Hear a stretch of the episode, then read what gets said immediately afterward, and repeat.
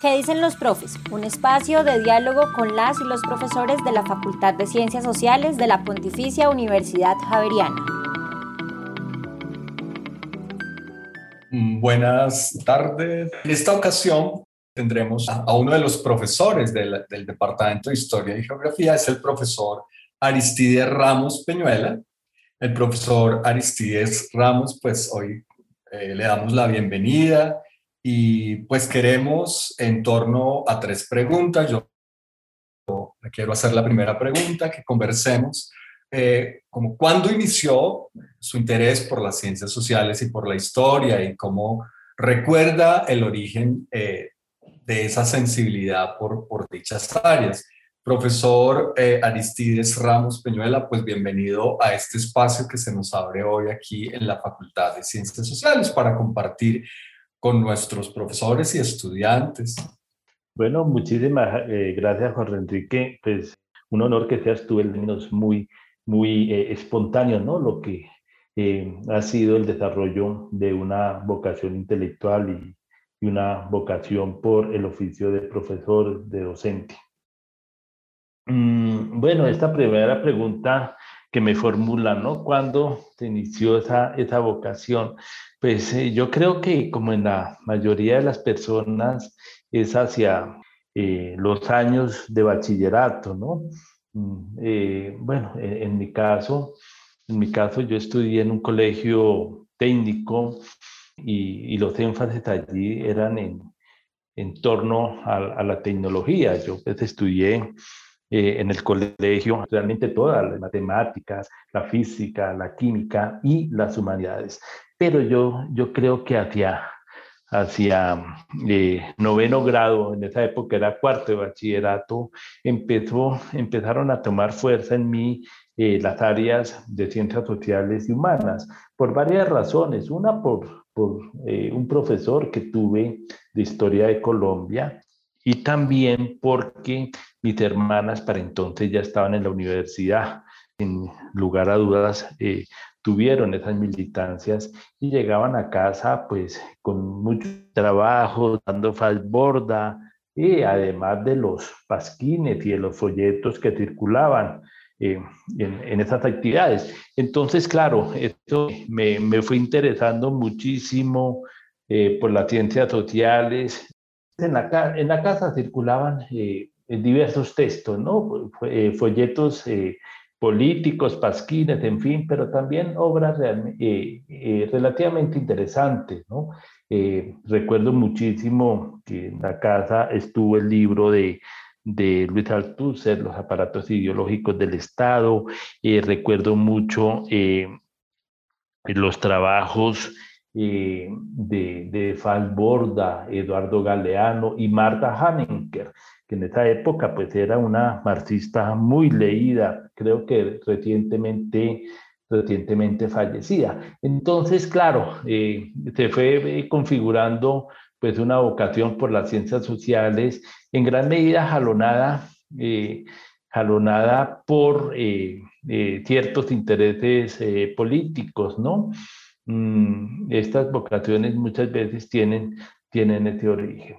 Y, y en el campo particular de la historia, eh, recuerdo mucho eh, unos programas que, que, que, se hicieron en Colombia que yo eh, considero que fueron buenos y yo los, los vi con mucho entusiasmo. El de Revivamos nuestra historia, eh, esta serie hecha con, con el apoyo de, académico de, de Lemetre, de gran historiador cartagenero. A mí me parece que fue una, una estupenda serie.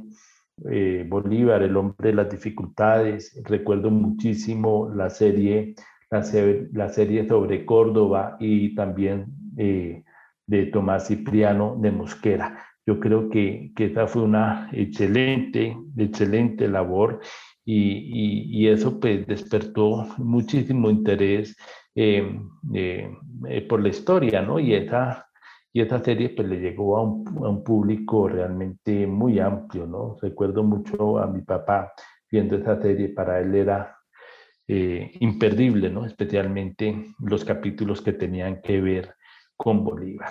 Y bueno, estamos hablando de los años 80, mm, de, de los años 80, en 1980, por ejemplo, salió en El Espectador una serie sobre, sobre Bolívar.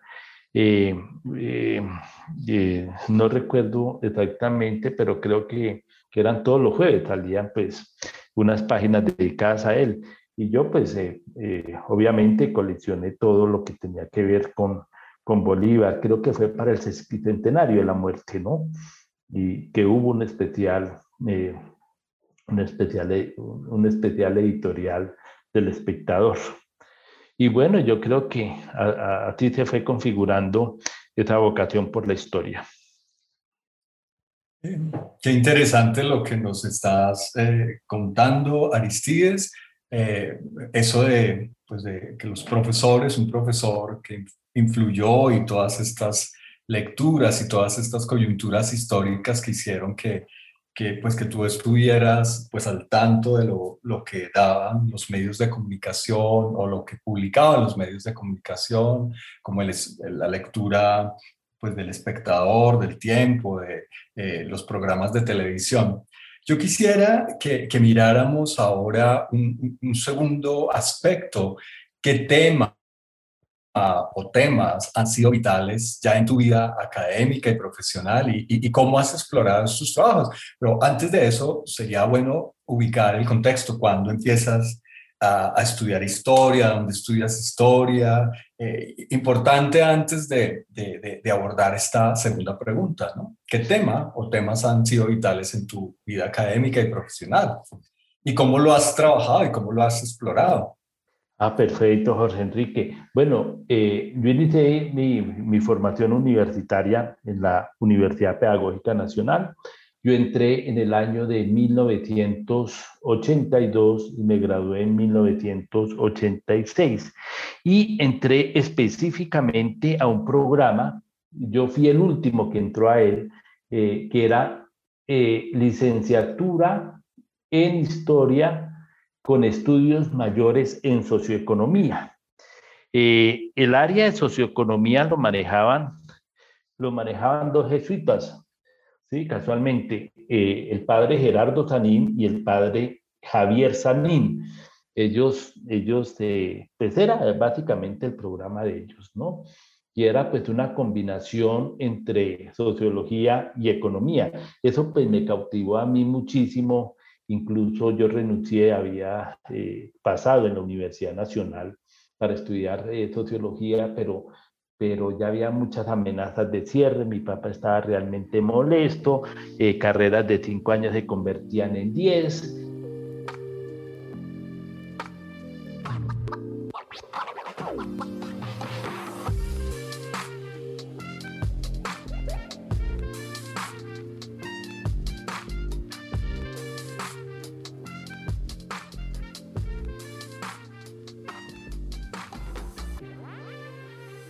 Bueno, eh, les estaba comentando que, que, en el año en que ingresé a la universidad, en 1982, pues eh, la Universidad eh, Pedagógica Nacional fue una, una, opción importante, en tanto que la Universidad Nacional, ya en el ambiente general de mi casa, pues estaba estaba siendo vista con preocupación porque mis hermanas en carreras de cinco años finalmente la, las habían hecho en 10.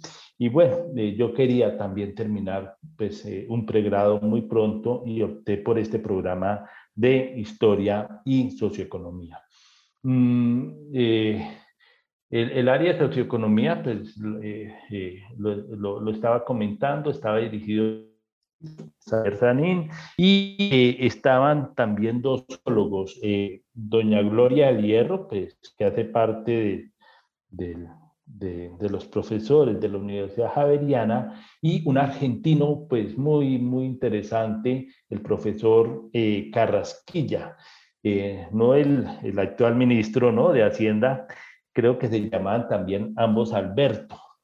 Eh, Carrasquilla y este argentino, pues muy interesante, un gran sociólogo de la Universidad de Buenos Aires, nos enseñó todas las técnicas válidas en ese social y con profesor Carrasquilla tuvimos eh, los estudiantes de socioeconomía un gran acercamiento a las teorías de la dependencia y especialmente a la producción que se hacía en el Brasil. Leímos con, con muchísimo con muchísimo énfasis, por ejemplo, a Helio Jaguaribe y a todos estos eh, grandes escritores eh, de, de, la dependencia, ¿no? que escribían desde el ámbito de la sociología, pero también de la economía. Bueno, y, y así culminé pues, los estudios de, de, socioeconomía. Hice una monografía dirigida por, el, eh, por, por Carrasquilla sobre el impacto de la construcción de la represa del Tominé y el traslado del pueblo de Guatavita.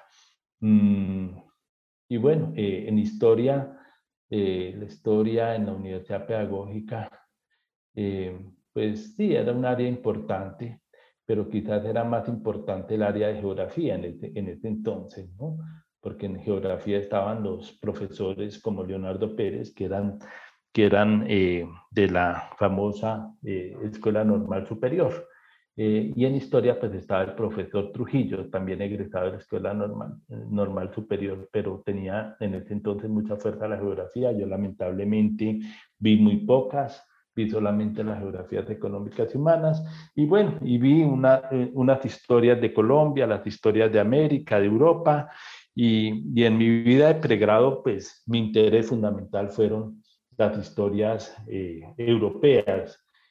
quizás no por, por lo destacadísimos de sus historiadores, ¿no? Se leía mucho a Hosbaum, eh, a Thomson, en fin, eh, era, eran eh, la mayoría de profesores muy, muy cercanos al, al marxismo.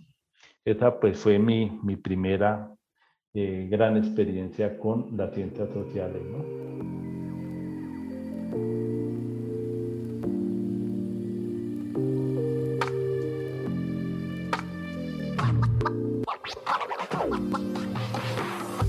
Bueno, desde esta perspectiva, eh, ¿podrías explicar un poquito más cuándo entras a hacer tus estudios de, maestría y, tus estudios de, pues a nivel, mm, sí, de doctorado? Y eh, eh, la pregunta, pues, iba enfocada a eso, ¿no? Como cuáles temas han sido vitales en, en tu vida académica. Sí, sí, muy bien, Jorge Enrique. Eh, entonces, eh, les comentaba que, que leíamos con, con, muchísima devoción, especialmente toda esta producción de la teoría de la dependencia.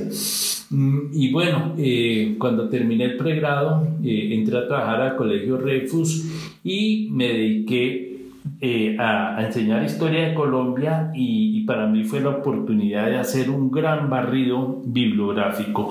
Y, dentro de ese barrido eh, bibliográfico eh, leía pues los historiadores más vigentes, más recientes, más destacados recuerdo haber leído con muchísimo detalle toda la producción que para ese entonces tenía eh, eh, Salomón Calmanovis. Y leí un libro eh, en particular fuera, fuera del estudio sobre el desarrollo de la agricultura, el desarrollo del capitalismo tardío. Y en ese libro, Calmanovis y, le hizo una, una fuerte crítica a la teoría de la dependencia, a la que yo había leído pues de manera sistemática durante eh, la carrera y en, en, en, este libro citaba de manera insistente a Barrington Moore. Entonces eh, mm, eh, me dirigí a leer a Barrington Moore y me empecé a entusiasmar por el tema campesino. Barrington Moore, pues todos lo sabemos, escribió un formidable libro sobre el ciervo y la sobre ciervos y campesinos y la transición hacia las democracias liberales y entonces eh, me, me, me, me, atrapó muchísimo me atrapó muchísimo eh, eh, esta teoría de sociología comparada. Y bueno, entré a estudiar, unas, hice una especialización en teoría económica precisamente con Salomón Calmanovis, profundicé en, en estos temas, luego me presenté a la maestría de historia en la Universidad Nacional, que para entonces era el único programa del departamento ellos no tenían ni carrera ni doctorado, entonces todo, todo el esfuerzo de los profesores se dirigía básicamente hacia, hacia la maestría. Bueno, ingresé a ella, empecé a trabajar con el profesor Ernesto Bar y claro, como venía con la lectura de Barrington Moore y el tema campesino asociado al desarrollo de la democracia, le propuse a él un tema sobre campesinos. Y Ernesto Bar me sugirió trabajar procesos de colonización y me dijo que eh, sería muy interesante que trabajara las colonizaciones en el Magdalena Medio. Estamos hablando ya de los 90, un periodo de muchísima violencia en el Magdalena Medio. Ernesto Bar, como otros historiadores, entre ellos Catherine Legrand, eh, pensaban que en la colonización estaban eh, las claves para entender estos fenómenos contemporáneos de violencia. Bueno, diseñó un proyecto sobre la colonización del Magdalena Medio.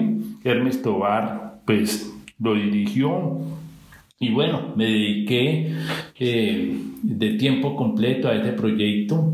Mm, eh, fueron básicamente dos años de archivo y, y en un año pues eh, escribí esa tesis mientras trabajaba en la noche en el Instituto Técnico Central en las, en las carreras técnicas, ¿no?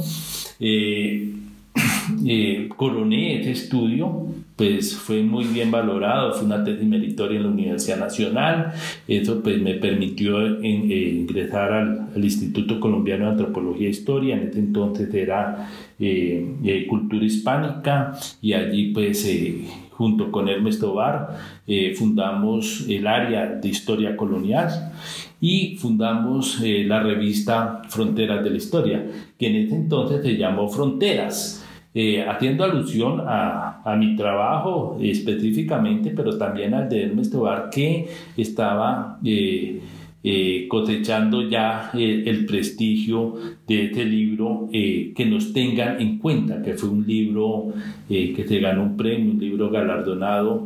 Y, y según muchos historiadores, uno de los mejores libros que ha escrito Ernesto Bar, también sobre procesos de colonización. De manera que trabajamos con Hermes eh, de manera simultánea y, y, bueno, yo quedé muy contento con este libro sobre el Magdalena Medio. Las tesis eh, desde las cuales había partido, pues se cambiaron en el desarrollo de la investigación. Eso finalmente terminó siendo un libro sobre caminos, sobre poblamientos, como lo llaman los sociólogos poblamientos de aldea lineal, es decir, poblamientos asociados a caminos. Y se despejó, pues yo creo, todas estas inquietudes en torno a asociar colonizaciones con, con violencia y eh, lo que finalmente mostré es que eh, eh, la colonización del Magdalena Medio inicialmente fue una colonización dirigida, ¿no? no fue una colonización espontánea como se había planteado inicialmente. Mm, y, bueno, yo creo que, que, nos permitió entender ¿no? el desarrollo de una territorialidad muy importante en una zona muy álgida de, de nuestra geografía, ¿no? Este fue, pues, eh, este es mi tema y, y, y, me he ocupado sistemáticamente de ella, pues, eh, luego ya, ya viejo, pues, entré a, hacer un doctorado en la Universidad de los Andes, quería continuar con este tema, propuse un proyecto de investigación y eso pues me, eh, me mandaba eh, eh, una dedicación exclusiva a mirar archivos regionales, especialmente los archivos notariales, pues lamentablemente eh, no he podido concluir esa, e, esa, parte porque eso requiere una dedicación pues, eh, exclusiva a mirar esos archivos regionales que en la mayoría de los casos están en pésimo estado eh, estuve en la ciudad de Cúcuta y es realmente lamentable el estado de los archivos. En Bucaramanga están un poco mejor eh, y bueno, eh, tengo en mente posiblemente sacarle algún tiempo para mirar los del socorro, pero el punto es que esa investigación continúa, ¿no? Porque mi idea es mirar básicamente cómo fue un proceso de configuración regional en el nororiente. Entonces, ya hay un libro eh, eh, que atiende básicamente eh, una transición, un epicentrismo urbano del socorro y me falta por explicar cómo ese epicentrismo se traslada finalmente a las ciudades de Bucaramanga y Cúcuta.